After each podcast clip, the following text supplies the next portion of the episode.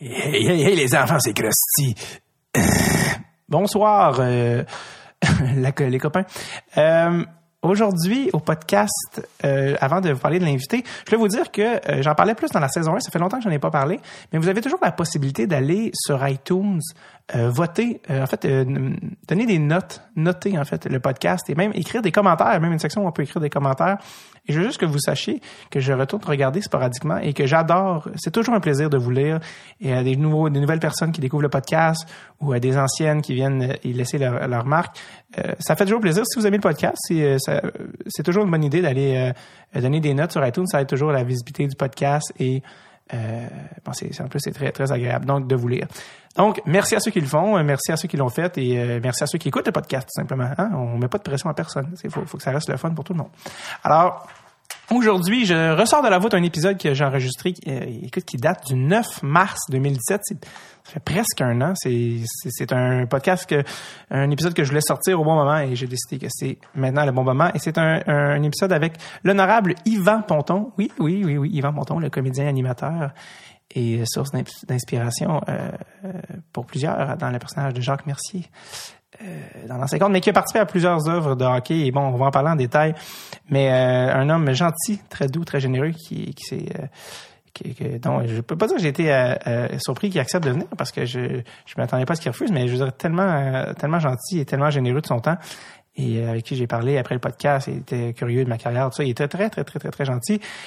Je vous laisse écouter ma rencontre avec Monsieur Yvan Ponton.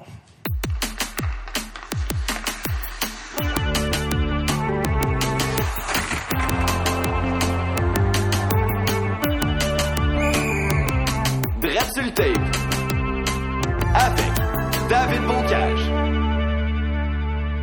Yvan Ponton, bonjour. Euh, dans le hockey, il y a quelque chose qui s'appelle le Triple Gold Club.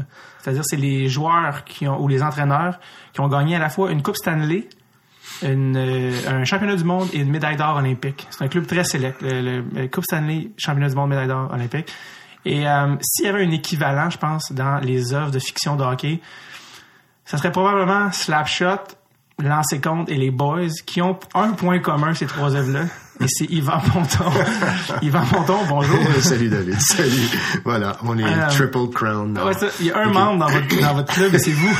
Vous avez votre propre club. Ah, oui, c'est vrai, c'est vrai, parce que je vous dis, je me mets à penser tout de suite à Marc Messier, par exemple, avec Ouais. qui on a fait lancer compte et les boys, Ouais. mais il était pas de l'aventure, lui, avec Slapshot. 76, non. hein. C'est vrai, c'est vrai, ça, oui. Est-ce que, est-ce que s'il y a 40 ans, je vous avais dit ça, vous allez être dans, euh, dans, dans un film avec Paul Newman, euh, dans une série des années 80, la première série lourde québécoise, puis dans un film des années 90, euh, qu'est-ce que vous auriez dit? Hmm, j'aurais été, euh, j'aurais été surpris, agréablement surpris.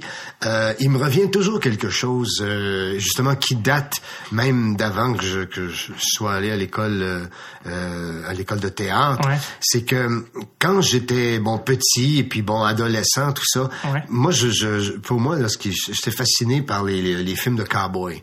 Et je, je trouvais les acteurs de cowboys tellement chanceux Mhm. parce qu'ils jouaient au cowboy. tu comprends? Et moi, je m'étais dit, il y a des idées folles, tu le sais, il y a des idées folles qui, qui, qui nous passent par la tête des fois, puis je dis qu'on, qu'on garde ou qu'on garde pas, mais celle-là, je m'en souviens en me disant, hey, wow, moi, j'aimerais, c'était fou comme idée. Hey, j'aimerais ça gagner ma vie en jouant. Ouais. C'est même pas en jouant au hockey, là, mais en jouant. Tu sais, puis je pensais même pas au théâtre parce que j'ai découvert le théâtre tard, vraiment à l'âge de 20 ans. Je, je m'en allais vraiment pas là-dedans, mais pas du tout. J'étais plus sport d'une certaine façon parce que oui, je jouais au hockey, mais je jouais surtout au tennis à cette époque-là, quand Mhm. j'avais euh, 16, 18, euh, 20 ans. Mais tu vois, et, et là finalement, je me suis rendu compte avec du recul. C'est vrai que je joue, je joue au hockey et, et c'est une carrière de hockey, c'est une carrière oui de fiction, euh, oui on peut dire de cinéma ou de télésérie, d'acteur, mais je joue, je fais pareil que Mhm. Exact. mes mes cowboys à l'époque, tu comprends? Je même- suis ravi de ça, je veux dire, euh, il y a, y a- peut-être des gens qui vont dire, euh, ben, toujours des gens qui disent quelque chose Ouais. évidemment. Ah oui, mais c'est pas tellement un grand éventail ton affaire, t'es juste bon dans le hockey. Ben ok, mais euh, en tout cas toute ma carrière j'ai essayé de m'améliorer dans le hockey. Mais pour moi, c'était des vraiment c'était des grands cadeaux tout ça. Je veux dire, c'est c'est euh, c'est ouais. écoute, euh, Slapshot qui a qui a 40 ans, mais quelle aventure de ouais. fou. Et puis les boys qui ont duré, lancer compte aussi, tu Ouais. le disais tantôt. Et puis écoute, il y a même la Ligue nationale d'improvisation là-dedans qui, Ouais. qui est du hockey, la C'est LNI, c'est ça, vous avez, vous avez pas juste été, vous avez un joueur, un arbitre, un arbitre dans l'année, un coach, vous avez joué tous les rôles Oui.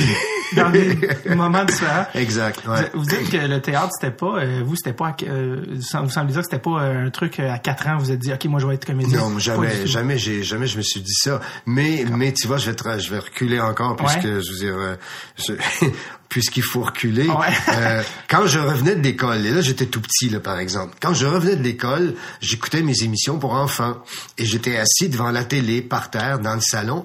Puis moi, mon dada, là, et je sais pas pourquoi, je lisais tout ce qu'il y avait comme euh, comme information, comme euh, comme crédit. Au sais. générique. Au générique. Ok. Je lisais à voix haute le générique. Ok. Une émission de, et je donnais le titre, réalisé par, tu sais. Pourquoi je faisais ça? Mais c'est- toutes des choses qui te reviennent. Ouais, mais alors là, 20 ans plus tard, tu dis, pourquoi je faisais ça? Mais j'ai découvert le théâtre à 20 ans, vraiment 20, 21 ans. Mais ça explique d'une part pourquoi vous êtes peut-être aussi bon à parler. Tu sais, maintenant, c'est ça votre métier. Vous êtes, vous êtes payé pour parler. Oui, êtes- exact. donc, ça a commencé ça. à quelque part. Ouais. Donc, vous disiez, à 20 ans, vous avez découvert le théâtre euh, vraiment beaucoup plus tard que certains comédiens. Euh, oui, beaucoup plus tard. Moi, je m'en allais en pédagogie et puis euh, peut-être même avec un, un passage ensuite, une projection vers la psychologie, tu sais. Mais c'est là que je m'en allais. Et puis c'est au moment de, de à ce moment-là, c'était très très organisé. Le, à l'école normale, où on enseignait la pédagogie, Mhm. euh, il y avait les, les- justement à cette époque-ci les festivals, tu sais, Ouais. là, reliés au carnaval d'hiver et tout ça. là. Et puis ben les, les quelques gars de la classe, des chums, avaient décidé de monter une pièce de théâtre. Et puis euh, moi ça me disait absolument rien. Puis tu sais comme c'était comme vraiment euh, naïf et tu sais euh, ils me disent "Hey, on monte une pièce." Bon, OK. Là ils disent "Ah, tu un texte? À vous? à moi. Et pourquoi tu me demandes ça à moi? Et là, je savais que j'avais quelqu'un euh, dans ma ville, je viens de Farnham, et quelqu'un que son père faisait du théâtre amateur.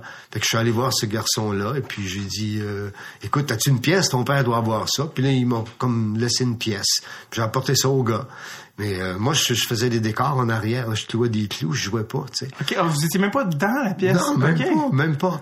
Puis là, je veux dire, le, le, le, le gars qui euh, le gars qui faisait la mise en scène, à un moment donné, je sais pas pourquoi, mais euh, il a levé les pattes. Et là, les gars, parce que c'était toute la même gang. Il y avait Ouais. une gang qui jouait, une gang qui faisait des décors, tout ça. Tout le monde s'amusait, en fait. Et là, on m'a dit, euh, ben écoute, euh, il y a plus de metteur en scène, euh, dirige-nous. Vrai quoi? Ouais, euh, ouais, vra- oui, vraiment, tu sais. Et puis là, je fais bon, diriger. Ben, peut-être que parce que j'écoutais mes émissions Ouais, pour ça. enfants, là, je fais bon, ben écoute, euh, là, euh, cette ligne-là, là, va donc lui dire en pleine face. Puis euh, cette ligne-là, ben assis-toi donc pour lui dire.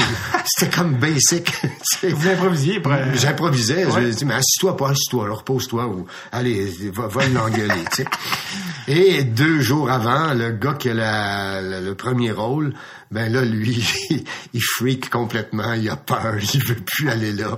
Puis là, ben, le gars dit, ben là, maintenant, tu nous as dirigé, tu connais le rôle, on va essayer toi qui le. de, de cloueur de clou à premier rôle. rôle. À votre Ouais, attention est fulgurante. ça. Oui, absolument. Puis et puis ce soir-là, je suis rentré sur scène, puis euh, ben là, il fallait que je me débrouille, puis euh, ben, comme c'est une atmosphère de carnaval, je pense qu'instinctivement, il fallait que je fasse rire. Alors, je me suis mis à faire des grimaces. Je me souviens très bien, très bien que j'avais des tics. Mon personnage avait développé des tics tout à coup, mais ça faisait rire. Ça avait été, je disais, tu comprends, tout le monde, tout le monde s'amusait. Puis et là, moi, j'ai découvert, mais wow, c'est bien le fun ça. C'est bien le fun d'être sur une scène puis de faire rire le monde et le monde aime ça. Et puis tout de suite après, j'ai, euh, j'allais voir mon directeur des, des étudiants. Puis je lui ai dit, euh, ah non non, moi je m'en vais là, je quitte ça l'école de, de pédagogie. tu sais. et puis euh, j'ai fait mon entrée au conservatoire. J'ai écouté ses conseils parce qu'il m'avait dit, vas-y pas tout de suite. Ce, ce, ce, ce monsieur, il s'appelait Claude Letourneau et puis il était baryton à l'Opéra de Montréal. Et il dit, regarde, je suis ton directeur des étudiants. Est-ce que tu penses que je travaille tous les soirs? Tu sais, j'ai dit, non, il n'y a pas d'opéra tous les soirs pendant une année de temps à Montréal. tu sais. Ben, il dit, voilà, il dit, euh, va, viens chercher ton papier, viens chercher ton bac en pédagogie, prends ton temps, suis des cours privés, prépare ton entrée au conservatoire. Ensuite, il dit, je te demande pas de péter des scores ici, là, tu sais, mais tu fais juste, finis ton, finis ton truc. Il me restait deux ans. Puis j'ai suivi ses conseils, et puis finalement, ça m'a profité, même financièrement, ça Ah m'a oui. profité par la suite. pédagogie Alors, plus précisément, Ouais. c'était de l'enseignement? ou- Oui, c'est l'enseignement, mais je euh, finalement, quand euh, ensuite j'ai eu, euh, j'ai fait de l'enseignement parce qu'on m'a demandé de faire d'abord de, de, de l'improvisation, d'enseigner l'improvisation à, à l'école de théâtre à Sainte-Thérèse. Et puis, je veux dire, à ce moment-là, ben ils ont dit, mais qu'est-ce que tu as comme scolarité? Moi, j'ai sorti mes papiers. Puis ont dit, ah, t'as un bac en pédagogie, mais on reconnaît tes trois années de conservatoire. Alors, ça, me- ça me gonflait mes années euh, d'enseignement, de de- d'expérience, si tu veux. Et puis, euh, alors, c'est ça. Fait que ça a été, euh, ça a été bien, dans le fond. C'était- C'était quoi votre relation dans l'enfance au hockey?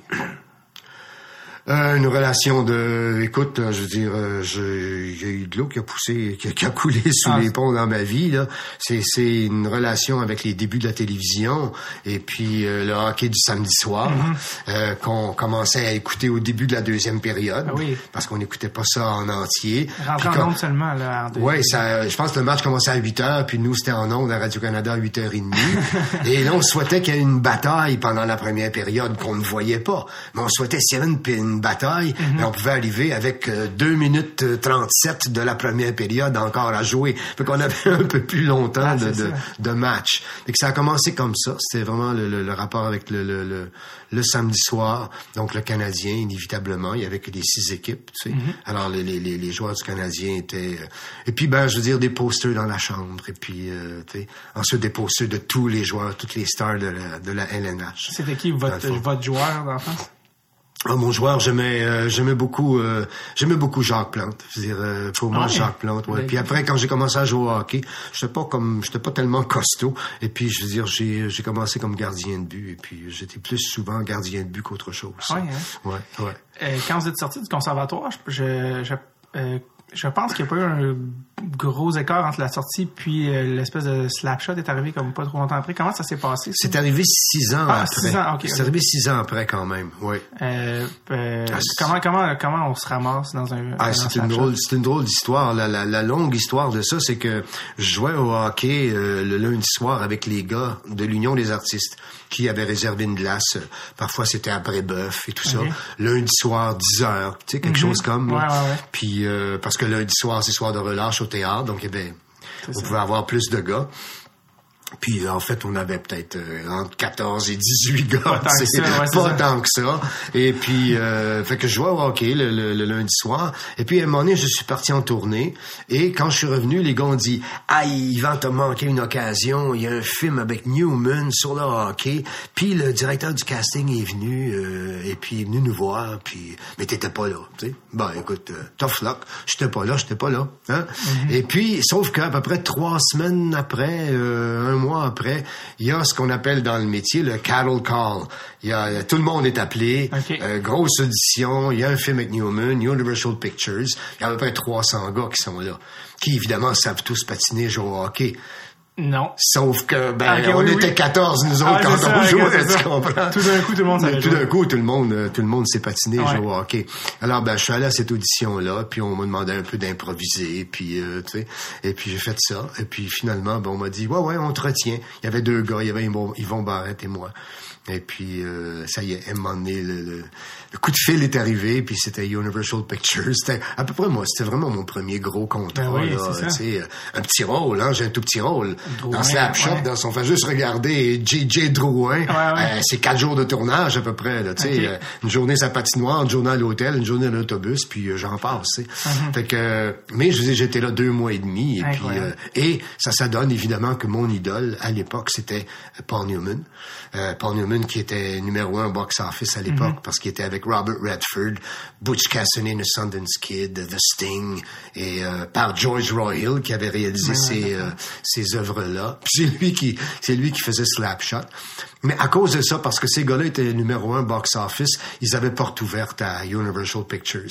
Alors ils ont proposé ce sujet qui était pour eux euh, assez audacieux parce que je veux dire jamais jamais la grosse machine parce qu'il y a encore du temps de la grosse machine surtout aux États-Unis Ouais. la grosse machine n'avait jamais tourné de film euh, sur une glace Ouais. avec des effets et puis 40 ans après quand on regarde Slapshot sur la glace c'est encore pas mal bon Ouais. et euh, c'est ça se tient beaucoup Ouais, c'est bien réalisé les- les scènes de hockey tu sais. Ouais. alors ben voilà c'est ça l'histoire Puis vous êtes ramassé. Paul Newman, pour me mettre en contexte, quelqu'un comme moi qui a 27 ans, à l'époque, vous l'avez dit, c'est votre idole. Ça, ça représente quoi Paul Newman, là, tu sais, justement, dans, dans- à- c'est un des meilleurs acteurs à ce moment-là. qui Pour travaille? moi, c'est pour Ouais. moi c'est un des meilleurs acteurs. C'est un gars avec énormément de charisme. Euh, euh, c'est un gars qui fait aussi des des, des films d'action, des films que j'aime euh, beaucoup beaucoup, tu sais.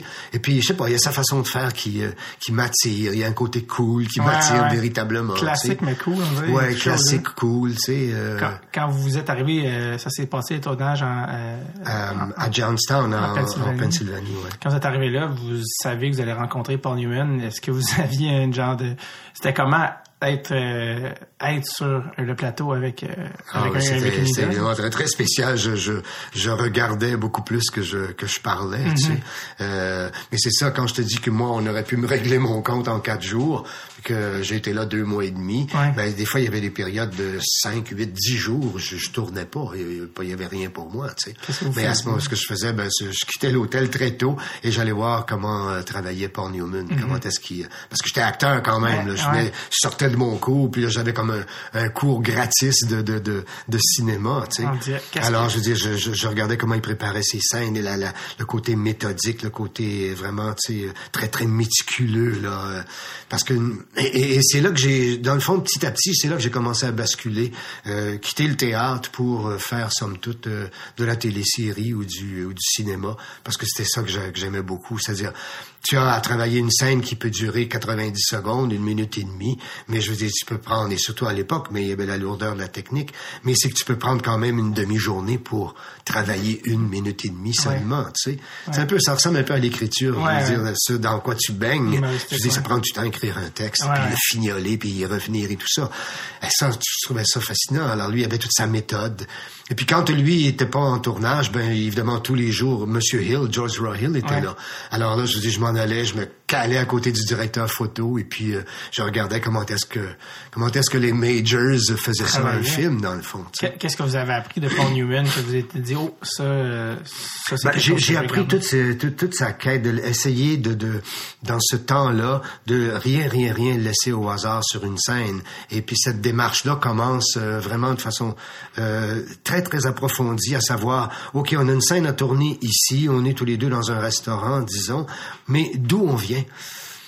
D'où tu viens, d'où je viens, et qu'est-ce qu'on a fait la veille, et qu'est-ce qui s'est passé, et donc dans quel mood, dans quelle émotion je m'amène ici ce matin, même si tu vas m'en fournir une émotion parce qu'on est face à face.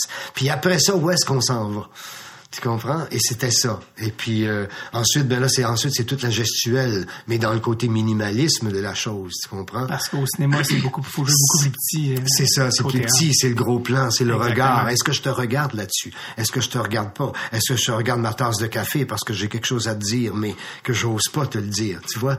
C'est- ouais. C'est, c'est, c'est subtil, mais à la fois, c'est, c'est tellement large. tu sais. Et moi, Ouais. j'étais fasciné par ça. Tu Parce que lui, c'était pas une des figures de pro du, de la méthode? la, la fameuse, le fameux Ouais. Actor Studio, Ouais, il avait été du Actor Studio, ouais. Qui était dans le fond, Ouais. est-ce que, est-ce que, corrigez-moi là, si je me trompe, est-ce que c'était euh, les, la méthode, c'était de tout le temps être en personnage, c'était ça? C'était d'être vrai, vrai, vrai et euh, quasiment d'avoir vécu, euh, vécu le, le- le- le truc. Mais il était pas lui euh, euh, euh, Constamment. euh, lourd là-dedans. Il était pas, il était pas profond comme euh, disons l'a pu l'être Marlon Brando, Ouais. un autre de l'époque et tout ça. Et puis euh, il y, a, y a même, un- il y a même un truc. Il y y, a une histoire. Il y a un film avec euh, Laurence Olivier, le, le vieil acteur euh, vraiment britannique, Mm-hmm. Ouais. là, mais mais un acteur, tu sais. Ouais. Et c'était, je pense, avec Dustin Hoffman. Et je me souviens plus du film, mais Ah. dans, dans, dans cette- ce film-là, euh, Dustin Hoffman se fait arracher parce que Olivier est un bourreau, si tu veux, et il doit se faire arracher une dent. Puis là, je veux dire, il faut qu'il réagisse à ça, tu sais. Et l'histoire raconte que Dustin Hoffman, tous les matins, parce que ça a duré quelques jours, ne serait-ce que cette scène-là, euh, il allait sur une montagne, puis il criait, puis il gueulait, puis il arrivait plus de voix parce que après s'être fait arracher la dent, il voulait ne plus avoir de voix. Ouais, ouais. Puis il y avait de la difficulté, il y avait de la difficulté, et le bon vieux Laurence Olivier, Ouais. il lui avait dit, tu connais l'histoire? Je pense que j'ai entendu, oui, là, Il oui. avait dit, why don't you try acting? Pourquoi tu t'essayes pas de juste jouer? Oui, faire semblant. Ben Ouais, oui, you know, il y a des moyens, il y a des a trucs pour faire moyens. semblant. Ouais. Fait que la ligne est belle, tu comprends? Ah ouais. À un moment donné, tu sais, euh, si t'attends que ton chat meure la veille pour être capable de nous, de me donner une, euh, une, une émotion de tristesse, ben là, on va chercher où, tu Ouais, comprends? ça. Alors oui, il faut que tu ailles chercher des émotions que tu as déjà vécues, mais je veux dire, faut- le truc pour l'acteur, c'est de les emmagasiner, ces émotions-là. Mhm. Que Tu peux l'avoir vécu il y a cinq ans, mais je veux dire, tu vas t'en rappeler, pour être encore, tu comprends, euh, Mémoire bien présente, et tu vas être capable, justement, parce que c'est un métier où on travaille on cue. Je veux dire, euh, tu comprends? Vraiment. L'émission, elle commence à une heure bien précise. Ben, je veux dire, on commence. C'est le temps de Faut commencer, c'est le temps d'y aller. Ouais. Tu sais, Voilà. Co- Comment ça se passait, euh, tout ce qui était pas euh, dans le travail, d'être avec Paul Newman, je veux dire, est-ce que quoi vous mangez ensemble, comment ça se passe, comme, tu sais, je veux dire, euh, ouais, la relation, vous, vous êtes là, euh, lui c'est une vedette, mais c'est un collègue, comment ça se passait? Ouais, j'ai j'ai euh, j'ai remarqué, j'ai travaillé avec euh, j'ai travaillé avec Martin Sheen, un tout petit peu avec Jean-Paul Belmondo, Newman, et puis je me suis rendu compte que les vrais et les, les vrais grands là, ok, sont des gens très très simples et euh, avec une- un certain fond d'humilité et toujours en quête de quelque chose. Pas euh, tu sais euh, pas, pas, Pas dans la crème fouettée. Non, puis pas dans, dans l'exubérance, puis euh, en, en montrant I'm the best, c'est moi la star et tout ça. Alors Newman, il faisait, il faisait ses affaires quand il lui fallait être entouré et plein de monde et même être avec nous, ben il le fallait, il le fallait. Puis s'il avait le goût, même hors ça, ben il était avec nous. Puis quand il voulait s'être tout seul dans son truc, il restait puis il faisait ses affaires, tu sais. Puis quand il était là, il était vraiment là, puis il était charmant, puis il était, euh, il était one of the boys, really. Vraiment. Ouais. ouais. Il, a dit souvent que c'est le film euh, euh, dans lequel il y a eu le plus de plaisir à tourner. Hmm. Que, que vraiment, ça a été... euh, c'est ça, le film le plus fun qu'il y a eu à faire tellement que c'était des journées, le, le patin, ça, le personnage, pouvoir se permettre de sacrer alors que lui avait un, un casting, une réputation tellement politiquement correcte. Ah, euh, oui, ça lui a permis d'aller... Moi, j'ai, complètement. j'ai, euh, tu faudra vérifier ça de nouveau, mais Ouais. euh, il y, a, y a un petit bout de temps de ça. euh, ce film-là, Slapshot, n'est pas dans la filmographie de, de Paul Newman. Ah non, officiel? Non, non, je pense que c'est un film de, de série B pour euh, les studios là-bas, Ah ouais, hein? puis euh, on a enlevé ça. Je veux dire, tu sais. Pourtant, Et lui, c'est- vrai qu'il s'est, euh, oui, parce qu'une une anecdote de ça, c'est que quand, euh, surtout à cette sacro-sainte époque là du, du, du cinéma, il y a ce qu'on appelle les rushes, c'est-à-dire que tu, tu visionnes le lendemain ou le surlendemain, tu visionnes le, le truc, puis évidemment tout était sur pellicule. Alors tu visionnes toutes les prises qui ont été faites, puis là il y a, y a, y a un premier tri que- qui est fait avec le, le, le- avec le producteur, le réalisateur, les assistants, tout ça. Et Newman, lui, et même souvent les acteurs ne, ne sont, c'est pas permis pour les acteurs. Newman, très très ami avec George Royal, lui, il pouvait y aller. Mais il a dit, ils sont entendus, quand euh, on va faire les rushs du, euh, de toutes les scènes de hockey qu'on a tournées sur la glace, je veux que tous les boys soient invités. Je que toute l'équipe soit invitée. Alors, on était là, et puis on était toute la gang de hockey, deux caisses de bière, Ah ouais? et puis, je veux dire, on regardait, évidemment, des rushs, tu sais ce que c'est? Je veux Ah dire, ouais, c'est des des- mauvais esprits. Tout le monde rit, tout le monde Ouais. rigole, tu sais, parce que t'as bafouillé, parce que, tu comprends? Les bloopers, c'est là que Des bloopers, voilà, tu sais, ce qui est pas gardé, c'est des bloopers. Exactement. Ben, merci. Alors, c'est ça. Ben, tu vois, ça, c'est, c'est, je pense que ça nous décrit bien euh, l'atmosphère. La puis, euh, tu as raison de dire qu'il s'est amusé quand il a fait ce. Ah, absolument. Euh, quand le film est sorti, là on, là, on a un recul, ça fait 40 ans, mais quand le film est sorti, c'était quoi la réception du film euh, à ce moment-là? Est-ce que vous s'en souvenez? Euh, c'était ben le film le film je sais qu'il est, parti très très fort ben ici parce que je c'est un film de hockey il est parti très très fort dans la région de Boston Minnesota très fort aussi et puis ensuite ça ça a pas tellement ça a pas tellement duré et puis euh, c'est juste ici quelques temps après ben il est sorti comme en cassette. Et puis je veux dire là il y avait eu un doublage fait ici au Québec et puis là ça y est sa, sa, sa petite vie en tout cas au Québec euh, a commencé Qui est euh, apparemment le premier doublage en québécois d'un Ouais. film américain Ouais, auquel ouais, vous avez fait vos propres voix, je pense. Ben moi j'avais pas de voix à faire parce que je parlais en français moi dans, dans Ah, c'est l'original. ça, ok. Tu sais Ouais, quand je disais dans l'original moi de péter la gueule mon mon, mon sacrement Ah ouais? je pense. Ben, je vous dis ça avait rien à changer. Fait que moi j'étais pas j'ai Ah, pas été au courant de, de ça, c'est juste beaucoup plus tard que j'ai euh, Quand vous avez quand vous avez vu la version québécoise Yeah. qui est connue comme étant C'est ça. grivoise, décapante, et mon décapante c'est le mot j'aime. Ouais. qu'est-ce que, que- quand vous avez vu la traduction, qu'est-ce que vous avez pensé la première fois? Ben, je pensais que ça, ça a été, euh, ça a été tellement, tellement plus loin de, de la version euh, Originale. anglaise, Ouais. tellement plus loin. Mais déjà, c'était comme, ouais, c'est assez savoureux en anglais. Mais les autres, c'est, multiplié par 100 ce, Ouais. qu'ils ont trouvé à faire ici. Ça a comme donné une, une autre vie au film. Je pense que ça y a donné, euh, ouais, moi je pense que ça y a donné moitié. 50% de sa vie. Ici, en tout Ouais, cas. ça y a donné 20 ans. Tu sais. Ouais. Oui. Parce qu'ils Mais par- contre, tu vois, j'ai, j'ai vu Yvon Barrette l'autre jour, et puis Ouais. euh, euh, le film, le film, il marche en Allemagne, le film, il marche en C'est ça qu'il Australie. disait, euh, ouais. c'est ça. quelque chose d'international. Fait que maintenant, il est, maintenant, il est partout, le film. C'est fou. C'est Yvon fou. Barrette disait quand on l'a rencontré que parce que tu sais je disais que c'est quand on se rend compte qu'on est dans un film culte puis quand, quand c'est sorti c'était avant internet ça c'était comme ouais le film est sorti puis il n'a pas entendu il dit c'est des années il dit lui c'est à partir des années 2000 donc une trentaine d'années plus tard que là avec internet euh, puis tous les films qui ont passé à la télé donc là les, les- la diffusion du film euh, Ouais, ouais. que là ça a comme moussé moussé puis que vrai. là son fils avait fait un site internet avec euh, des photos de lui puis du tournage puis les gens écrivaient êtes-vous le gars de Slapshot? Parce que là, il est invité à des endroits une fois par année il retourne dans le temps ouais. mais qu'avant ça avant les que les 30 premières années euh, les 20 25 premières années c'était Bon, j'ai fait ce film-là il y a un bout, mais je sais pas. Ouais. ça a comme pris du temps. C'est quand vous, est-ce que vous vous êtes rendu compte un peu de l'impact de Slapshot ou de, du statut? Moi, on m'a toujours parlé de Slapshot. Ok, tout le temps. ok. Hey, c'était dans, c'était dans Slapshot. Ouais. euh, tu sais, on m'a toujours parlé de Slapshot. Ok. Donc, il y avait sa vie ici. Il y avait si- sa, sa vie ici. Mais d'être comme planétaire comme il l'est euh, en ce moment, euh, ça, ça, non. Euh, écoute, il y a, il y a- il y a bien raison, euh, Yvon, de, de, de, de dire ça parce que je sais pas, je sais vraiment pas pourquoi maintenant il se promène en Australie puis en Allemagne Ouais. ce film-là. Et, Partout, il est tu sais, hockey. Ouais, ouais. Euh, euh, vous vous souvenez-vous de votre, votre réaction ou votre appréciation du film? La première fois que vous l'avez vu? Comment, qu'est-ce que vous aviez pensé de Slapshot? Ah, j'ai aimé ça. J'ai, Ouais. ah ouais, j'ai aimé ça. On- moi, j'ai vu la première et puis. En euh, anglais, évidemment. Ah ouais, en anglais, c'est ça. Puis ah ouais, c'était bon. C'était, ça, ça avait beaucoup de rythme et tout ça. Puis il y avait des scènes tellement, tellement cocasses, euh, tu sais. euh. mais non, j'aimais ça. C'était vraiment, c'était, c'est ce qui, est- c'était vraiment là, le scénario. C'était ça qui était écrit. Puis c'est ça qui, c'est Ah, ça que ça a donné. Est-ce que vous l'avez revu depuis? Slapshot, je Ouais. l'ai revu peut-être il y a, il y a cinq ans, peut-être. En, en anglais ou en français? En anglais. OK. En anglais, Est-ce que ouais. vous l'êtes, vous visionné vous-même chez vous? C'était quoi? C'était comment ça s'est passé? Ben, Je pense que c'est ma fille qui voulait le Ah, c'est voir. ça? Oui, c'est ça. oui, oui. C'est Ouais. drôle, ça. Euh, je vais venir à, je- j'ai pas le choix là, de venir à, à peut-être le rôle, peut-être qu'on vous parle le plus souvent, peut-être celui de Jacques Mercier dans Lancer Compte. Euh, donc vous êtes le, le célèbre interprète du Go Go Go dans le, oui, oui, oui, c'est ça. dans le générique d'ouverture qui est un générique si facilement reconnaissable. Euh, quel personnage intense que celui de Jacques Mercier.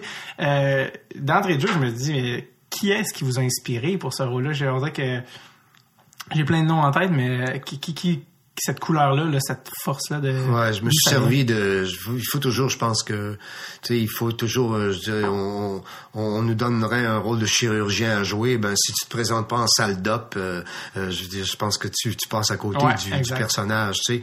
Puis si on tantôt on parlait d'acteur studio, ça n'a Ouais. rien à voir avec acteur studio, c'est juste, vas-y, euh, tu sais, imprègne-toi et puis passe du temps. Quand quand tu tournais euh, Lancer compte, c'était merveilleux parce que autant, tu sais, cette production-là au début, c'est c'est les Canadiens de Montréal, hein, c'est l'histoire des des, C'était des, supposé, des gars de. Canadiens et puis c'était tellement compliqué avec le, le, le Canadien de Montréal que je veux dire euh, rapidement la production s'est retournée du côté des euh, du Colisée où là nous on pouvait entrer puis comme dans un moulin. Alors moi il y a des soirs où je voulais voir euh, euh, je voulais voir une game derrière le banc des, des euh, du national en fait des ouais. des Nordiques, ben on me donnait une place et puis j'étais collé, j'étais dans la nuque de Michel Bergeron, tu sais. Et puis je l'ai vu de près grimper sur une bande et puis euh, tu sais. La fougue. C'est ça. Puis euh, d'autres fois, je voulais être sur la galerie de presse. Je- alors, on- puis c'était long le tournage aussi. On passait, on passait beaucoup, beaucoup de temps à Québec. Fait que j'allais voir des matchs non-stop. Puis il y avait, il y avait une- un endroit où le vestiaire, bon, on connaissait ça. On a toujours au hockey, donc je connaissais. Mais il y avait un endroit où euh, que je connaissais pas parce que à ce moment-là, euh, tout le, le- le- le scrub avec les journalistes, ça se faisait dans la le- le bureau du coach. OK. ça, c'est Après une une pratique, OK. on s'en allait pas là, sur un estrade avec euh, Gatorade en arrière, c'est ça. puis euh, des pubs et tout ça. On s'en allait dans le bureau du coach et il y avait six, sept journalistes qui étaient là. Lui était assis sur sa chaise, puis euh, des fois, euh, comme je- justement, je me suis servi de le faire, et il avait pas enlevé ses patins, puis il avait ses, ses- il avait ses pieds, ses patins sur le bureau, puis tu sais, son sweatsuit à moitié moins, à moitié détaché, puis ouais. il répondait aux questions, tu sais. fait que t'imagines ça, je vous dis toute cette, cette nourriture là. Puis là, ben, je dire, il y avait l'écriture de de Régent Tremblay, qui lui avait connu euh, Toe Blake et tout ça. Euh, ben, Toe Blake euh, et puis Bow- Bowman aussi. Euh, sur, surtout Scotty Bowman. Et puis, ben, Bowman, il n'y avait pas grand-chose physiquement à trouver là-dedans. Euh, je me suis servi de Bowman une chose, c'était le bon le, le coup de la cravate, là, avec Ouais. le, le menton un petit peu. Je me suis servi de ça. Mais c'est certain que pour faire, un- d'abord c'était un 13 heures, hein, euh, la première année. ben, j'ai pris le côté coloré de, j'ai pris le côté coloré de, de Michel Bergeron, Ouais. ça c'est, euh, c'est certain. Puis par contre, le côté plus en profondeur, ben là, je veux dire, euh, il y avait, il était comme chien et chat à l'époque, et euh, Jacques Lemaire et Michel Bergeron. Ok. Alors à un moment donné, je me suis permis d'aller passer du temps avec euh, avec Jacques Lemaire, qui m'a accordé du temps. Ok. Et là, je veux dire, ça m'a donné juste le- juste à parler, d'échanger avec euh, avec euh, Jacques Lemaire. C'était euh, ben, tout le côté rigueur, tout le côté discipline, tout le côté euh, ça, ça se fait, ça, ça se fait pas. Et puis, euh, tu sais, on ne déroge pas. Puis euh, il y a un but. There's a purpose. Tu comprends? Il y a il y a un but à chaque action. Il y a un but à chaque à chaque décision qu'on prend. Tu sais.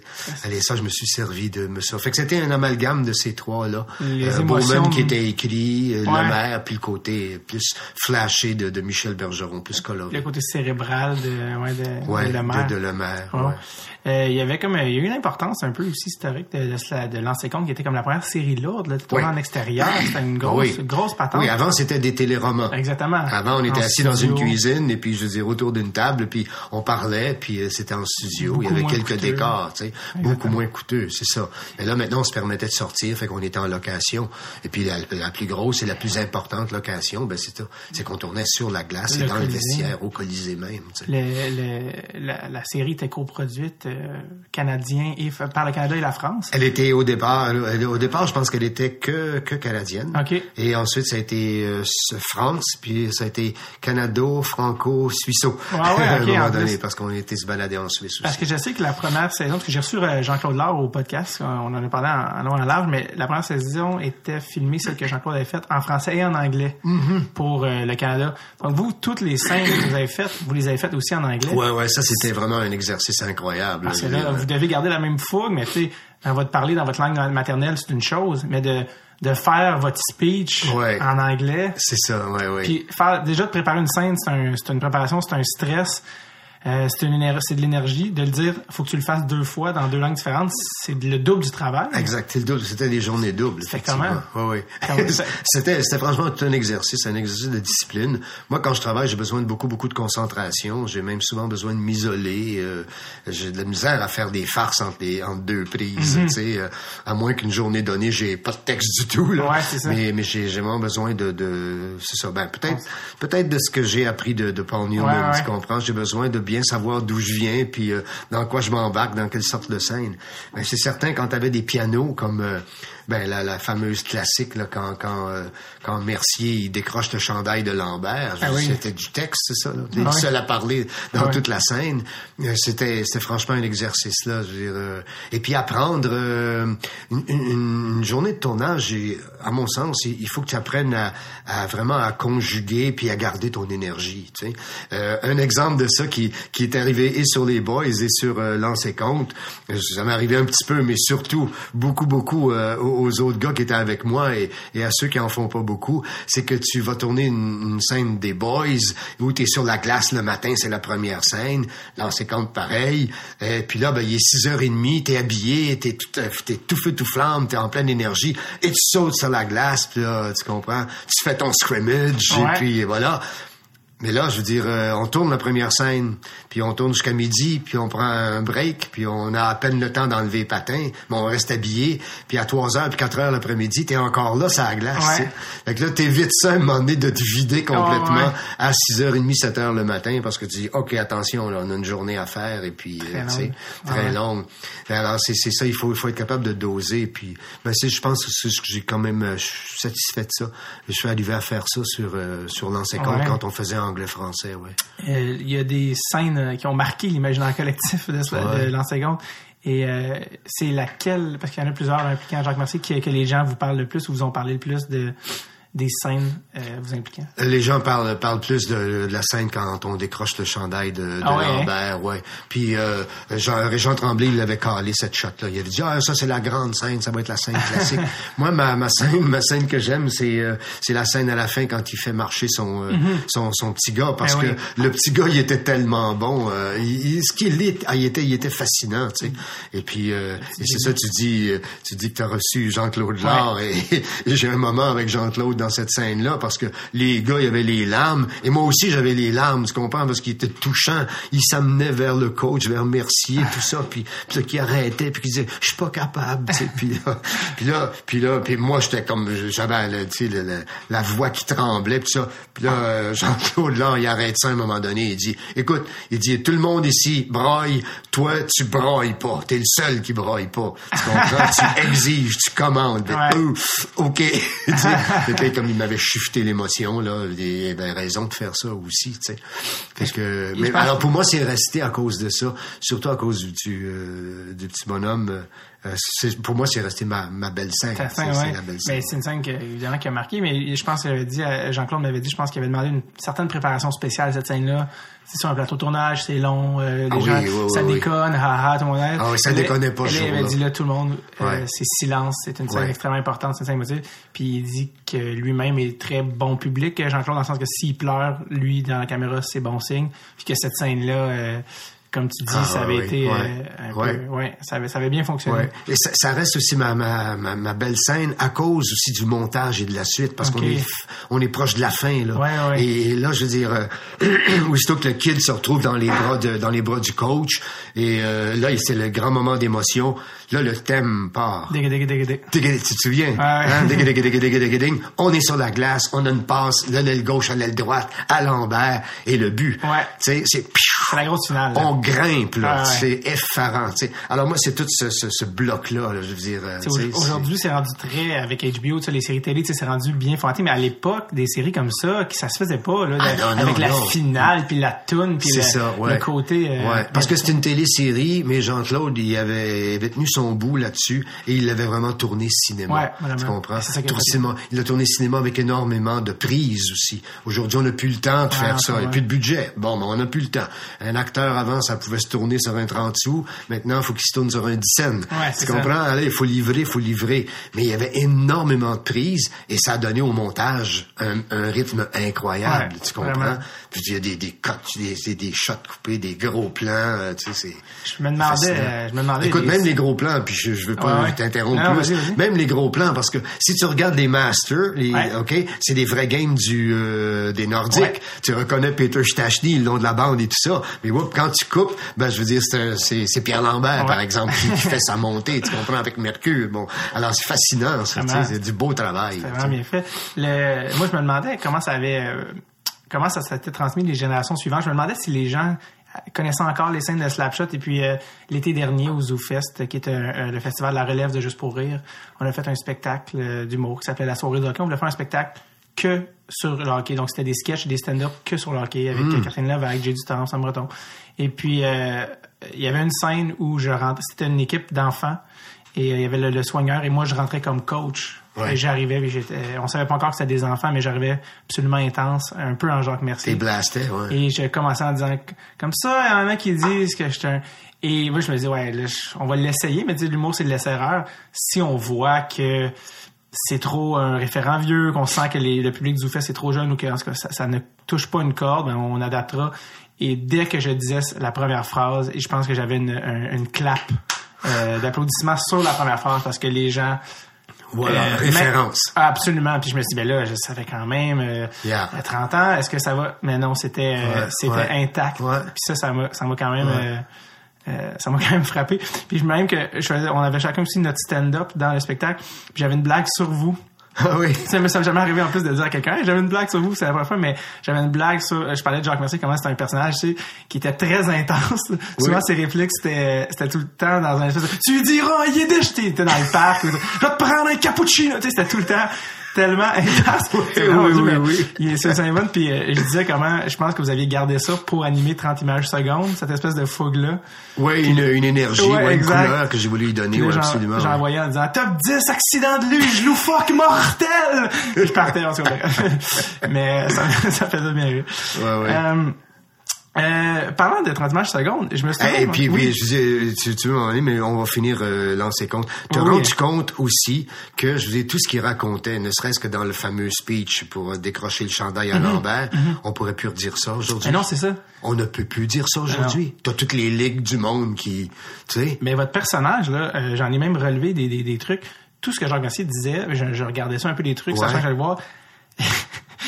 Ça ne passerait vraiment plus. L'utilisation du mot tapette par Jacques Mercier. Entre autres. De manière. Oui. Il y a un montage sur YouTube que ce n'est que les moments où Jacques Mercier dit tapette. Qu'il y en a pour une minute et demie. Il y a ça? Ouais. Ah oui. Que, mon fils sera pas une tapette, c'est une tapette. Tu dis, OK, tapette. C'est un montage de Jacques Mercier. Tu dis, ben là, écoutez, à l'époque, Aïe, il aïe, disait, aïe. ouais, là, il Non. dit ça, mais c'est pas correct. Mais aujourd'hui, c'est Jacques Mercier n'existe plus. non, c'est ça. Non, je veux dire. Puis ça aussi, ça, les, les coachs en Ligue nationale, ah, déjà aujourd'hui aussi, ils ils l'ont dit. Là, tu peux plus parler aussi aux, aux joueurs d'aujourd'hui, non, non, c'est comme, ça, ouais. comme Jacques Ouais. Lemaire parlait, Ouais, c'est ça, ouais. en les engueulant. Ouais, comme... Jacques Demers, que j'aime beaucoup, Exactement. c'est ce qu'il m'avait dit. Dit, C'est possible. Ouais. Voilà, ok, Mais- on, mais tu des- vas, mais tu- mais tu vas aller dans 30 des- images. Les, là? les, les, les, les suceux de cul à leur mère, tu sais, ça, c'est Ouais. des choses là, que j'avais. Ah, tu ouais, ouais. le, le, le propriétaire des, de l'ancien compte, euh, compte du National, les Juifs, tu diras en yiddish, il comprend pas. tu sais, des phrases, tu fais, ben voyons. Euh, mais non, non, mais 30, 30 images, Ouais. c'était juste Ça, une c'est, Roger Tremblay. là. Ah oui, C'est- vraiment, c'est- le- personnage, mais c'est Roger Tremblay. La seule affaire, en fait, de, de, de, de 30 images qui, qui, qui me venait, c'était juste, parce que 30 images secondes, ça fait quand même combien d'années que ça existe? Je pense qu'on est dans la 11e, si c'est pas la 12e 11e. année. C'est fascinant, ça. À RDS, c'est fascinant. Vraiment. Ouais. Et euh, vous êtes arrivé, tu sais, YouTube est arrivé au, milieu des années 2000. Je me suis toujours demandé, est-ce que ça a influencé, tu sais, des émissions comme ça, 30 images secondes, avant, ben, si tu voulais voir le top 10, il n'avait pas, tu peux pas aller sur Non. Internet, là. Fallait que tu regardes cette émission-là, mais maintenant avec YouTube, Ouais. ça, l'Internet, ça, est-ce que ça... Il y avait, il y avait des, euh, il y avait des grands moments. De ce que je me souviens là, puis euh, avec beaucoup d'humilité, je te Ouais. dis ça là. De ce que je me souviens, c'est qu'il y avait des grands moments, euh, des grands moments dans le sport, donc des thèmes. Comprends? Il n'y avait pas des top 10. OK. Et moi, je suis arrivé à, à RDS, puis avec cette idée-là d'avoir des grands moments. Puis j'avais des, des- beaucoup, beaucoup de grands moments olympiques. Et là, pour me faire dire, ben, des moments olympiques, mon vieux, tu n'auras pas ben ben, euh, parce que c'est juste des photos. Ouais. Le fameux CIO n'accorde aucune image. Ah. Et même si t'es euh, diffuseur Ah, des, des Jeux olympiques, tu comprends? Alors, euh, de toute façon, le, le seul que je me suis servi à un moment donné, c'est ça, c'était, je me souviens plus, c'était le thème, mais je veux dire, ça finissait avec Michael Phelps, qui était le top 1, puis au lieu d'avoir des images, c'était une photo de Michael Phelps. Je trouvais ça tellement cucu, tu sais. Oh, wow. Alors voilà. Fait que moi, je suis arrivé avec ces grands trucs-là, Ouais. et puis euh, là, on m'a dit, euh, ouais, c'est bon. Euh, tu sais, pour te dire, je, je sais pas, moi, j'avais comme... les grands euh, ceux- qui ont ceux qui ont été disons de, les plus les athlètes les plus courageux ou euh, ceux qui ont été forts dans l'adversité. Moi j'avais des thèmes comme ça tu sais. Puis là on m'a on m'a euh, a le réalisateur celui qui m'a accompagné la première fois il dit attends de ce qu'on devrait prendre on devrait prendre quand même des images du Canadien des images de hockey puis faire les plus beaux buts de la semaine ou faire fait que ça c'était comme sa première idée et puis euh, c'est d'ailleurs lui qui a, qui a trouvé le titre 30 images secondes Ok. que encore les gens savent pas dire Ben, 30 secondes dit. Ouais, oui, ouais, 30 choses. Là, cas.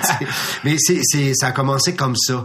Et euh, ensuite, on s'est dit, ben, où est-ce qu'on peut les trouver si on veut approfondir? Puis on a dit, ben, du côté de Toronto, ils ont des images TSN. OK, ouais. Ici, on n'avait vraiment pas de, de pas de banque euh, euh, assez euh, dense pour euh, ça. Et puis, et, et c'est là qu'on a dit, ben, on va faire un top 10.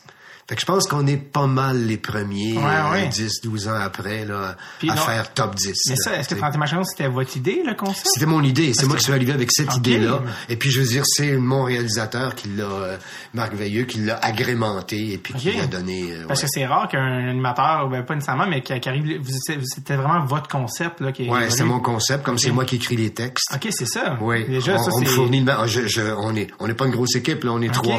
Et puis je veux dire, on a recherché sur un réalisateur et moi. Et puis je dire, on se dit bon, bon on s'en va vers quoi tu Parce que c'est quand même rare, là, que quelqu'un, euh, que- qu'un animateur soit le concepteur, l'auteur Ouais. et le- Et l'animateur, c'est ça, ouais, Puis c'est pour ça que vous avez une fougue, parce Ouais. que c'est vos textes aussi. Ouais, ce sont mes textes, c'est ça, c'est ma langue à moi. euh, Exact. euh, ah, ouais. ça, ça fait du sens. Euh, je voulais quand même aussi qu'on prenne du temps, impossible de passer à côté des boys, Mm-hmm. qui, qui touchent, parce que tu sais, mettons, le Slapshot, c'est le hockey semi-pro, dans les 70, une époque. Lancé compte, c'est la Ligue nationale, exactement, d'une- des années 80, 70, 80, et là, les ligues de garage des années 90, qui est un autre strat de la société qui n'avait pas été euh, exploité dans le hockey. Et visiblement, les boys ont touché une corde. euh, Ouais. est-ce qu'en faisant les boys, vous saviez, euh, parce que oui, on sait que le hockey, c'est populaire au Québec, mais des films de hockey qui n'ont pas marché, il y en a eu beaucoup aussi, là, tu sais, je veux dire, c'est pas automatique. Est-ce qu'en faisant les boys, vous, ou en lisant la première fois que vous avez lu le scénario, vous vous êtes dit, Peut-être pas quand j'ai lu le scénario, mais quand je me suis retrouvé euh, avec euh, tous ces gars de talent et euh, comiques et euh, sais, Mhm. versatiles au bout et euh, tu sais, je savais, moi je savais avant que avant qu'il y ait parce que le premier c'était un film, Ouais. euh, je Ouais. savais avant la première que ça allait être un hit parce que c'était quoi, 97 peut-être? Ouais, quelque chose comme Ouais. 97, oui, je dirais. Ouais. 97, parce que est-ce qu'on se retrouve tout de suite en Suisse en 98? En tout cas, j'ai ça comme repère, Mhm. là, 98, 99. 97. Et puis, ouais, je, je, je, je savais. Je savais. D'abord parce que j'avais l'expérience. On avait l'expérience de lancer compte et slapshot. Si tu parles de hockey, euh, Ouais, c'est ouais. déjà, euh. Ouais. Et puis, euh, T'en étais à ton troisième classique. Ouais, ça? c'est ça. Et puis, c'est comme je te dis, la distribution de la distribution des boys, c'est c'est vraiment l'idée. L'idée, l'idée est très très belle. Mhm. Là. Puis euh, euh, Charles Goudreau, qui est producteur et c'est lui qui a qui a quand même l'initiateur de tout ça. C'était sa gang de gars. Il jouait, il jouait, euh, Mhm. Avec eux. il jouait avec eux une fois par semaine. Tu comprends? Puis il, il- il me disait, il nous disait, il y a toutes sortes de gars qui jouent avec nous. C'est vrai qu'il y avait un médecin qui jouait, puis c'est vrai qu'il y avait un gars qui qui sniffaient de la coke aussi. Ah puis ouais, euh, tu comprends? Mais ces gars-là étaient réunis par quelque chose, tu sais, unis par quelque chose qui est, qui est le hockey, tu sais. Vraiment. Et tu sais comment ça se passe dans un vestiaire. À ce moment-là, tu as le droit de parler de tout, puis tu as Ouais. le droit d'échanger, puis tout ça, mais ça veut pas nécessairement dire que tu vas aller euh, manger un gros rib avec euh, après. Non, c'est certain. Vous, vous passiez du Jacques Mercier, le, le coach, euh, parce que Jacques Mercier, un des, un des, des téléfilms de l'ancien compte, c'était que son fils était homosexuel, Ouais, ouais. qu'il prenait pas, que, et puis là, vous passiez à jouer un homosexuel. les c'est ça, c'est fou, hein. Donc, mais il y a eu aussi la fameuse scène de la dureté du mental, une autre scène que, que, Ouais. que les gens euh, qui, ont, qui ont marqué. Est-ce que c'est est-ce qu'un petit peu comme quand vous faisiez les scènes de la 50, il y a quelque chose de parce que tu sais, on décide jamais c'est quoi qui est un classique. Celle-là, je hein. savais pas parce C'est que ça. parce qu'il y avait pas encore je- il y avait pas encore suffisamment de matériel. Mm-hmm. Puis surtout peut-être parce que euh, Marc Messier, il, il a essayé tellement tellement de niveaux quand il a fait cette scène-là, tu sais. Et puis euh, il puis d'essayer des niveaux, c'est euh, c'est pas parce qu'il disait bon ok celle-là elle est bonne, je vais en faire une autre. C'est juste que à un moment donné, pendant parce que c'est un long piano ça aussi, à un moment donné il trébuchait et puis je veux dire qu'il repartait, puis là mais il repartait un petit peu différemment. Ouais. Puis euh, des fois il a monté un peu plus, il a monté un peu moins, tu sais. Et Non, puis je c'est c'est c'est ça que ça a donné. Et puis euh, mais c'est comme c'est comme mais il l'a trouvé, je veux dire il- il l'a trouvé. Il était déjà tellement spécial dans sa vie, Bob. Puis là, je veux dire, tout à coup, je veux dire, il se prend au jeu d'être, euh, tu comprends, un orateur Ouais, incroyable. Puis euh, il devenait un coach, là, lui, il devenait un leader là, patriotique. euh, tu sais. Il s'est pas trompé. Je veux dire, c'était fou. là. C'est c'est- Puis le, ouais. le- le budget de ce que j'ai vu dans la recherche, le budget pour les Boys 1 était, je pense, de 3 millions, qui est minuscule là, pour euh, vraiment une production. Ouais, ouais, ouais. Puis, de, euh, puis avec le succès que ça a eu, ça a été une espèce de, ouais, de, de truc assez phénoménal. je Ouais, ça c'était notre clin d'œil pendant euh, toutes ces années. euh, il, y avait, il y a Pierre Lebeau qui a dit euh, Mm-hmm. pendant qu'on tournait, c'est peut-être le deuxième ou le troisième, parce que notre clin d'œil c'était ça, c'est que on on avait, on n'était jamais en nomination pour le meilleur film, jamais pour un meilleur acteur, pour un meilleur réalisateur. Mm-hmm. Puis, mais tout ce qu'on recevait à la fin, c'est ce qu'il appelait la bobine d'or, c'est-à-dire qu'on avait les plus plus d'entrée. Ouais. Mais c'était pas bon, par exemple. Tu sais, on avait des ça. critiques qui nous descendaient. C'est des Ah ouais, les critiques critiques étaient mauvaises. Toujours descendu les boys. Toujours. Les boys, c'est vraiment, euh, tu comprends, c'est un sous-produit, là. Ok. Tu sais. Puis Pierre Lebeau avait dit, ouais, ouais, ouais, critiquez-nous comme ça. On se disait ça entre nous. Il dit, vous allez voir un jour, les boys, ça va être étudié à l'université. Euh, tu comprends? Quelqu'un qui se fait une maîtrise en social, Mhm. Ouais, euh, démocratie ou je sais pas quoi, là, Ah ouais. Euh, il dit, allez voir, ça va être étudié, ça. Je veux dire, euh, tu sais. Il y a rapports sociaux entre les gens et tout ça, tu sais. Qu'est- Qu'est-ce que ça. Ben, le pire, c'est que c'est drôle que vous dites ça parce que moi, j'ai été en cinéma à l'université. Ouais. euh, à une époque. Et puis, euh, un des cours, je me souviens d'un professeur qui parlait de comment dans la fiction au, de hockey, ou ouais, dans la fiction au Québec, le hockey, c'était tout le temps avec ça qu'on gagnait. Ouais. Tu sais, Puis la, la métaphore ultime de ça, c'est Maurice Richard. Euh, les boys, tu sais, les boys dans leur vie, là, est-ce que c'est tous des gagnants? Pas nécessairement, mais quand ils viennent ensemble, Ouais. c'est un peu Ah ça. Donc, Puis tout est permis. donc, vous pouvez dire à Pierre Lebeau que, comme de fait, on en, il en parle à l'université. Il en parle à l'université, Mais est-ce que ça vous c'est faisait, est-ce que ça vous insultait? Est-ce que ça vous, qu'est-ce que ça vous fait? Bon, moi, je, je, comme, euh, je veux dire, je, je me tiens quand même assez loin de ça. Mm-hmm. Pour moi, c'est, euh, tu sais, je veux dire, je vais, euh, je vais faire la scène, on, on va faire le, le truc, Ouais. puis je- ça m'emballe même pas de revoir, tu sais. Je veux dire, je cours pas après ça. Fait que qu'il y ait un prix ou un- euh, une absence de prix qui soit relié à ça, ça me, ça me laisse particulièrement froid, tu sais. Mais c'est juste que je voyais qu'il y avait un côté absurde de ça, parce que, C'est je- euh, écoutez, là, quelqu'un, quelque part, faites là l'équation, là. Ouais. Si euh, tu, le, oui, tu- il, il- il te coûte 3 millions, puis tu as fait 6 millions de recettes, Ouais. puis que je vous dis, ça a été full box-office tout le temps. La, la, la, la grosse truc de ça, on est sorti la première semaine que sortait Titanic. Oh mon OK? Dieu, ouais, ben, ça. Et on a fait les plus grosses recettes que Titanic. Oh mon Dieu. Right? Alors les gars, les gars de le- les, les producteurs et diffuseurs de de de Hollywood, ils disaient euh, What is this movie, Les Boys? Because we are Titanic and euh, tu Ah comprends ouais. au Québec on arrive deuxième là, tu sais. Alors tu sais donc donc tout le monde a vu les vu les Boys, mais les les les euh, l'intelligentsia de ce monde euh, ne voulait pas accepter que ce soit winner, tu sais. Mais euh, moi, euh, il y a un côté là-dedans, c'est que tu peux faire toutes les œuvres que tu veux, et toi tu fais ton métier aussi. Mhm. Je dis, si t'es pas winner, il manque quelque chose à un moment donné. Tu fais pas ça pour que tu sois assis dans ton bureau, puis que tu sais, euh, tu le fais, tu le présentes, il y a du monde, ils aiment ou ils aiment pas, ils embarquent, ils, en- ils embarquent pas. Donc tu viens de toucher des cordes sensibles, tu comprends? Et- et- Puis ben c'est ça le truc. Ça c'est la plus belle des récompenses le fond. Vraiment. Les gens ont embarqué tellement qu'il y a eu, comme on sait, les, suites. Le 2 aussi a énormément aussi euh, marqué. Le 2 qui, qui était... Il y a beaucoup de gens aiment beaucoup beaucoup le 2. était- oui, vraiment. Beaucoup beaucoup le- de gens les- me parlent du 2, Moi, dans, beaucoup. moi, dans ma tête, il y a comme on dirait que je sens que les boys 1 2 ont touché une corde. euh, on dirait que c'était Oui. après il y a eu peut-être plus que c'est peut-être plus perdu, mais je sens que le 1 puis le 2 tout Ouais, le monde après, les on s'est embarqué dans des trucs un peu où on faisait de de du, du fast-food, là, quand on a fait les trucs à Radio-Canada, là, les petits épisodes et tout ça. C'était plus, c'était plus vraiment ça. Par contre, je, je trouve qu'on a bien bouclé la boucle. Puis là aussi, il y a eu des mauvaises critiques. C'était Il était une fois les boys, Mm-hmm. euh, où les jeunes, à mon sens, ont drôlement bien joué puis bien cerné les vrais personnages, dans le fond, quand ils étaient jeunes. Ouais. Et, que- et on voyait de la façon de, de, de- qu'ils étaient quand ils étaient jeunes. On dit ah ben oui, on comprend pourquoi Méo est devenu ça, puis pourquoi Stan est devenu ça, puis tout ça. Ça c'était beau aussi. Pour moi, c'était une belle œuvre ça. Les, les Têtes une fois les boys. Le, le, le 2, les Boys 2, c'était tourné en Europe? Oui, c'est ça. C'était tourné en Suisse. Ça. Le, récit se passe en France. Chamonix, Chamonix. Ouais, c'est ça.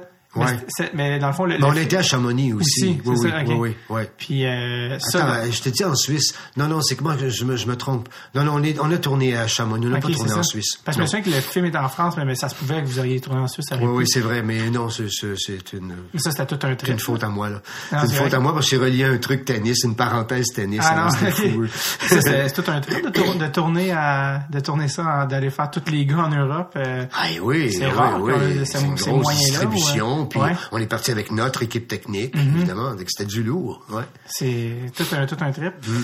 Euh, le tennis, on avait glissé un mot justement, c'est impossible de passer à côté.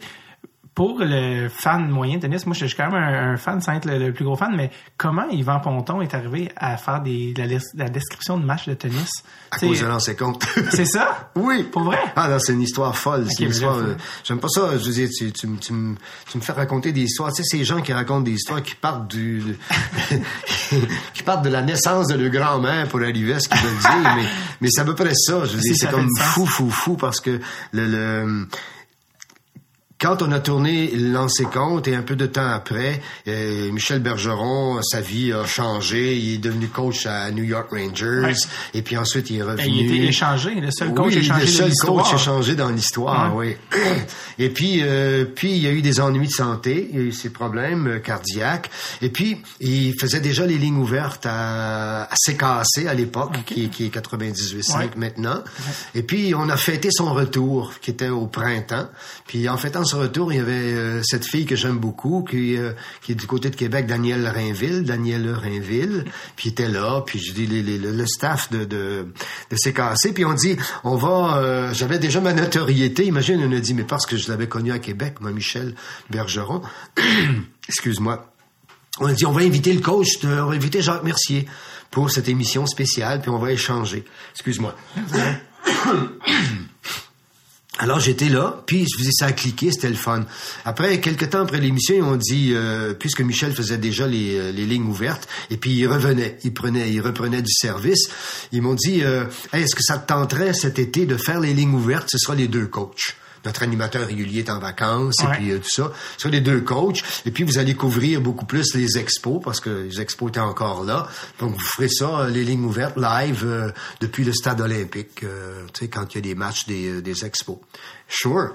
Pourquoi pas? Hey, moi, c'est, c'est- j'aimais, j'aimais l'opportunité. Euh, je me trouvais choyé qu'on, qu'on m'offre ça. Et je me suis rendu compte que ben évidemment, Michel avait joué lui pour l'équipe Canada euh, contre Cuba au, au euh, baseball à l'époque. Il connaît très très bien son baseball, Michel. Alors les gens euh, appelaient, puis il était le premier à répondre aux questions des gens. Puis moi j'étais un petit peu euh, en retrait, mais that was okay. Je m'amusais beaucoup. Ouais. Et pendant une semaine euh, ou 15 jours où euh, les expos sont, sont, sont sur la route, on nous amène au euh, stade euh, Uniprix, qui était le stade Jarry à l'époque, pour couvrir les internationaux, euh, qui s'appelaient pas Coupe Rogers, mais en tout cas, c'était le même principe. Et là, ben, moi, je suis tombé justement dans mon bol d'eau parce que je connaissais le tennis, tu comprends? Alors là, c'est moi qui répondais et qui était capable d'élaborer et de bien répondre aux questions. Puis c'est resté comme ça. Et deux semaines après, après un show qu'on fait au stade olympique, j'ai les deux patrons d'RDS qui me disent, hey, on t'a entendu euh, il y a deux semaines de ça, t'as l'air de connaître le tennis, t'exprimes bien, aimerais-tu ça essayer ça chez nous? Et je t'avoue, j'ai fait oh yes, oh yes, parce que déjà dans ma petite tête, moi je voulais, à cause du métier, et de la technique qu'on connaît dans ce métier-là, je voulais comme euh, tennis est resté très très euh, présent et, et quelque chose d'important pour moi. Je voulais, je m'étais dit, je vais faire des interviews et je vais interviewer des joueurs de tennis entre autres, parce que tout le côté mental au tennis, t'es face à face, c'est un one-on-one, tu peux pas t'en sortir, là, t'es vraiment tout seul, puis il faut que tu gagnes là, tu sais. même si tu joues pas bien, trouve la manière, euh, tu sais, même si l'autre, te- tu comprends, te rentre dedans même, euh, tu comprends, psychologiquement, trouve la manière. Fait que c'est ça que je m'étais dit. Mais là, on m'offre ça, on m'offre de faire ça. Alors j'ai fait un premier essai, puis ça a fonctionné, puis euh, voilà, c'est comme ça que ça a commencé cette histoire-là. C'est fou. Ouais, hein? qu'on sent, on sent que votre passion vous faites les, les matchs de tennis, on... j'ai pas l'impression que quelqu'un a dû aller vous sortir de votre lit c'est quand, pour vous dire ah faut que tu viennes faire un autre match. Je sens, on sent que vous Non, êtes vraiment. non, euh, non, c'est ça, non. C'est euh, c'est qui votre euh, top 3 Si je vous dis top 3 de tous les temps de vos joueurs de tennis préférés ou des joueurs qui vous ont laissé une impression que vous êtes ouais, eux c'est mes euh, c'est mes c'est mes préférés. Ah, Roger Federer est loin, loin, loin devant. C'est pas juste Ah parce ouais, hein? qu'il est actuel, parce qu'il y a encore justement. J'aime pas par contre le truc de dire il est le meilleur joueur de tous les temps. Ouais, non, c'est ça. j'aime, j'aime pas, j'aime pas beaucoup ça.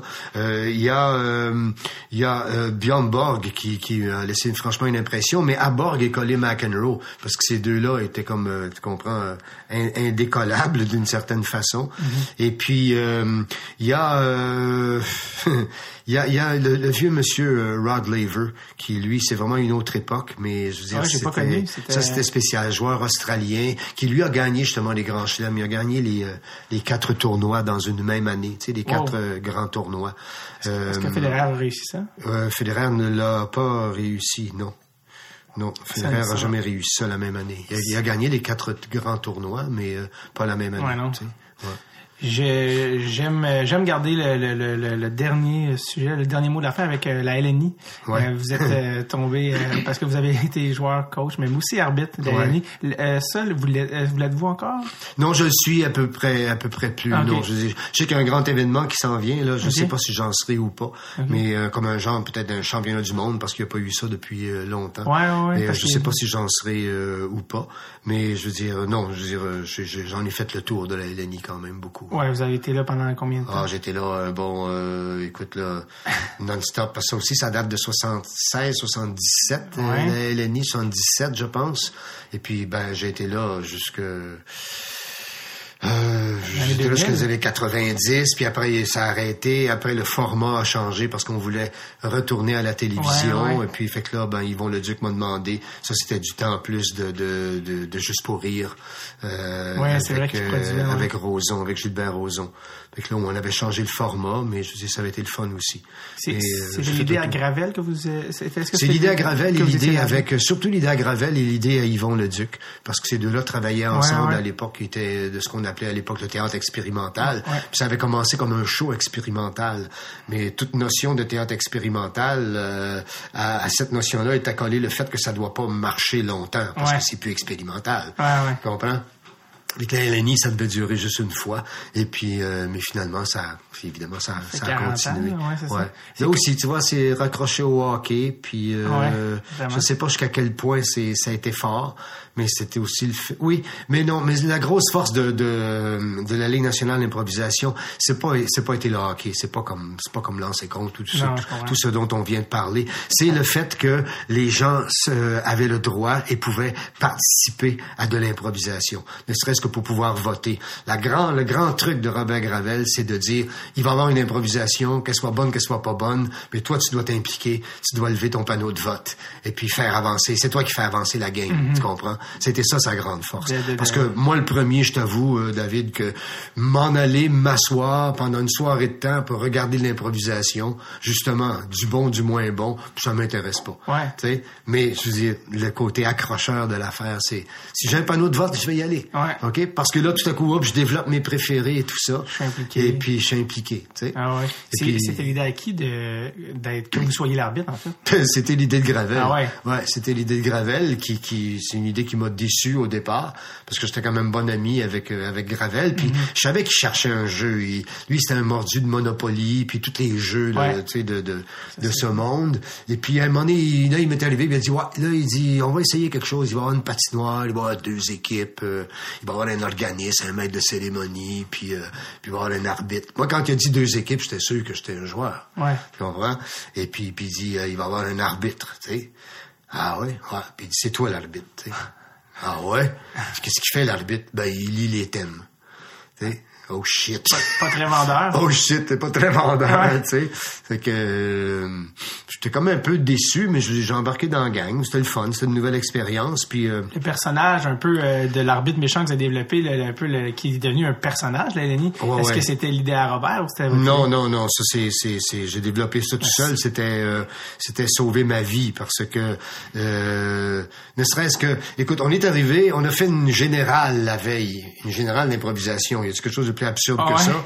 Alors là, ça donne rien, le fait que là ils ont juste dit ben OK, les joueurs vous êtes de ce côté-là, euh, vous entrez pour faire l'impro, euh, s'il y a une pénalité, vous en allez sur le banc là, comme au hockey dans Ouais. le fond, tu sais. Puis euh, lui l'arbitre, il va lire le thème, puis il y a quelqu'un qui tient le, le- le minutage, puis après ben je veux dire euh, on siffle, tu sais, puis Hmm. c'est fini, tu sais.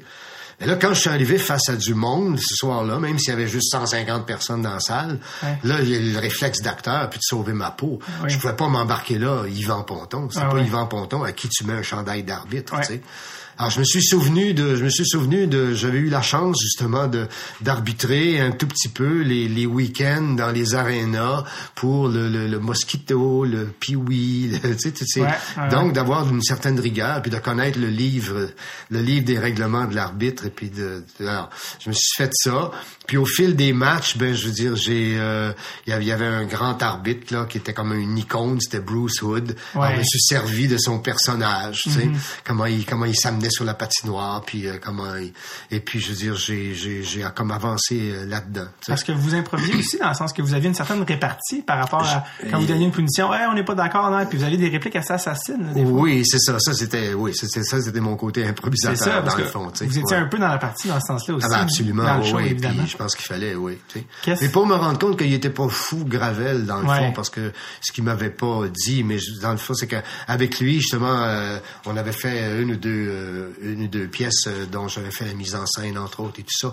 Fait que dans le fond, il, il voulait avoir un œil, tu comprends? Il savait, lui. Il me l'avait pas dit, mais il voulait avoir comme un directeur artistique. Il voulait avoir Dans comme un meneur de jeu, d'une certaine Ouais. façon, en disant, ben, vous n'avez pas le droit de faire tout ce que vous voulez, tu sais. Il y a un cadre à respecter. Dans le cadre, à l'intérieur du cadre, c'est l'improvisation. Vous faites ce que vous voulez, tu sais. Tu sais, comme les joueurs essayaient de dire, ah, on peut faire tout ce qu'on veut. OK. Alors là, les gars, ils commençaient à improviser, et puis ils s'en allaient, puis ils sortaient de la salle. Ils s'en allaient où, où ils s'en allaient d'un bleacher en haut, dernier rang en haut, puis ils criaient en bas. C'est pas ça. Ouais. Il y a- il un cadre. Le cadre, c'est la patinoire. Donc, ça, on avait écrit les règles au fur et à mesure aussi, Mhm. Donc, l'aire de jeu, c'est la patinoire et on ne quitte pas l'aire de jeu. Des trucs Fallait comme ça. un- Fait que là, un- fallait un arbitre. Tu comprends? C'est ça. Voilà. C'est qu'est-ce que qu'est-ce que Robert Gravel, selon vous, vous le connaissiez, qu'est-ce qu'il penserait de la LNI aujourd'hui? Qu'est-ce qu'il penserait de comment la- l'improvisation a évolué? Qu'est-ce qu'elle est devenue? Sa ligue dans le fond ouais, je, je pense pas qu'il soit au, je pense pas qu'il aimerait tout, tout, tout ce qu'il Non? voit, non.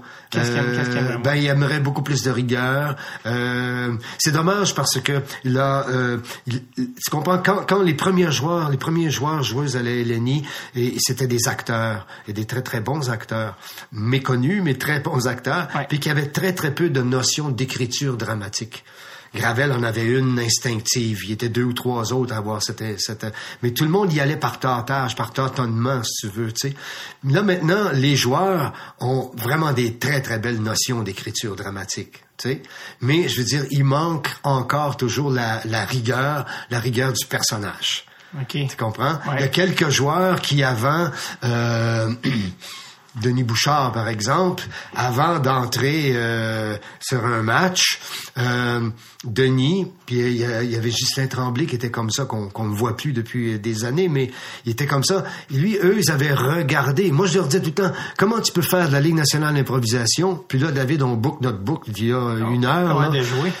Et si t'as jamais vu une game de hockey? Tu sais, quand je te disais, Ouais. je, joue un rôle de chirurgien, mais je- jamais j'ai été dans une salle d'op.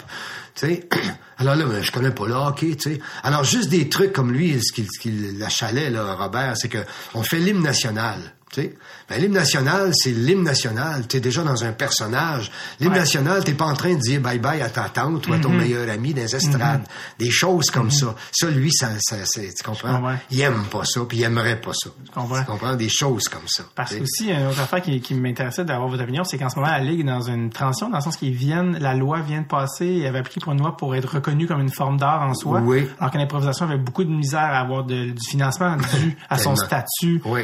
Euh, son statut qui n'était pas une forme d'art, euh, justement, qui se voulait plus un exercice de théâtre et non pas une forme d'art en soi. Et là, ils viennent, la loi vient de passer. Oui. Euh, Qu'est-ce que vous voyez comme futur pour la LNI? Dans le sens que, tu sais, maintenant, la LNI était à la télé, maintenant, elle est plus à la télé. La télé n'est plus ce qu'elle était, tu sais, maintenant, il y a Internet, alors qu'avant, euh, aussi, maintenant, aussi, la forme longue à la télé, euh, l'œil moyen du spectateur est moins patient pour ça. On est habitué à une efficacité plus, plus élevée. Euh, le financement de la LNI, tout ça, vers où, selon vous, ça s'en va un peu? C'est vous qui l'avez vu ça, depuis ça va rester, euh, ça va res- rester en salle à mon euh, à mon sens. Mm-hmm. Par contre, il y a des trucs qui ont été développés justement. Il y a des euh, il y a des euh, au, au niveau de, de, de l'éventail des choses et des possibilités, dont la dernière et qui a été à la télé, c'est Yvon Leduc qui l'a fait, c'était les one-on-one, les défis. Oui. Et là, je veux dire, ben, pour, pour jouer à ce jeu-là, défi, où t'es seul sur la patinoire, t'as pas de coach, t'as rien, puis t'es obligé de faire tous les styles possibles et d'y répondre, ça prend les meilleurs, tu sais. Et ça, moi, c'était une de mes, mes de, de mes grandes joies, dans le fond, de mes derniers moments d'arbitre, c'est d'avoir été vraiment aux premières loges des, des réals bossés de ce monde, et puis, Exactement. euh, tu comprends, de ces grands, grands improvisateurs-là. Et je pense que ça, c'est, j'ai l'impression qu'Internet va se réemparer de ça. Et puis, euh, on va le mettre en ligne. Et puis, ce sera pas des grosses productions, mais je j'ai l'impression que ça va, elle va durer en salle parce que les, il y a toujours l'attrait pour les jeunes dans les écoles. Et les jeunes dans les écoles continuent de le faire, mais non-stop, non-stop. On m'a dit qu'il n'y avait jamais autant eu de ligues d'impro qu'en ce moment. C'est ça, que exactement. La LNI, on la voit de moins en moins les, comme comparé avant, mais ironiquement, apparemment que l'improvisation en soi n'a jamais été autant en santé. Eh, C'est exactement, ouais, c'est ça. Qui dirait Parce que c'est une telle liberté et puis euh, encore, encore, j'ai tellement de fois euh, des gens dont je suis proche, des gens qui me connaissent pas et qui disent, hey, mon garçon, ma fille, euh, tellement dans son coin, tellement timide et tout ça, commence à faire de l'improvisation, devient la star de l'école parce que hein. tout à coup est capable de s'exprimer. Les gens disent, wow, mais ben Flyer a ben des idées, tu sais. euh, donc c'est que, alors c'est c'est c'est comme ça, tu sais. C'est euh, ouais. Super. Mais je pense pas que ça ça va pas mourir l'improvisation. Loin de là, loin de là. Yvan Ponton, merci euh, David, plaisir. Je vous souhaite de jouer pour encore longtemps. Et euh, seul membre du Triple Gold Club de Voilà. Hockey, Yvan. Ponton. Merci. Merci beaucoup. Salut.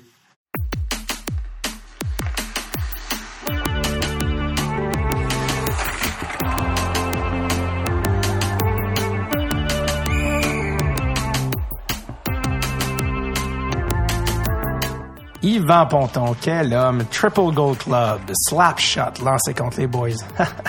ah, c'est inimitable. Allez, à la semaine prochaine les copains. Allez, au revoir. C'est parti.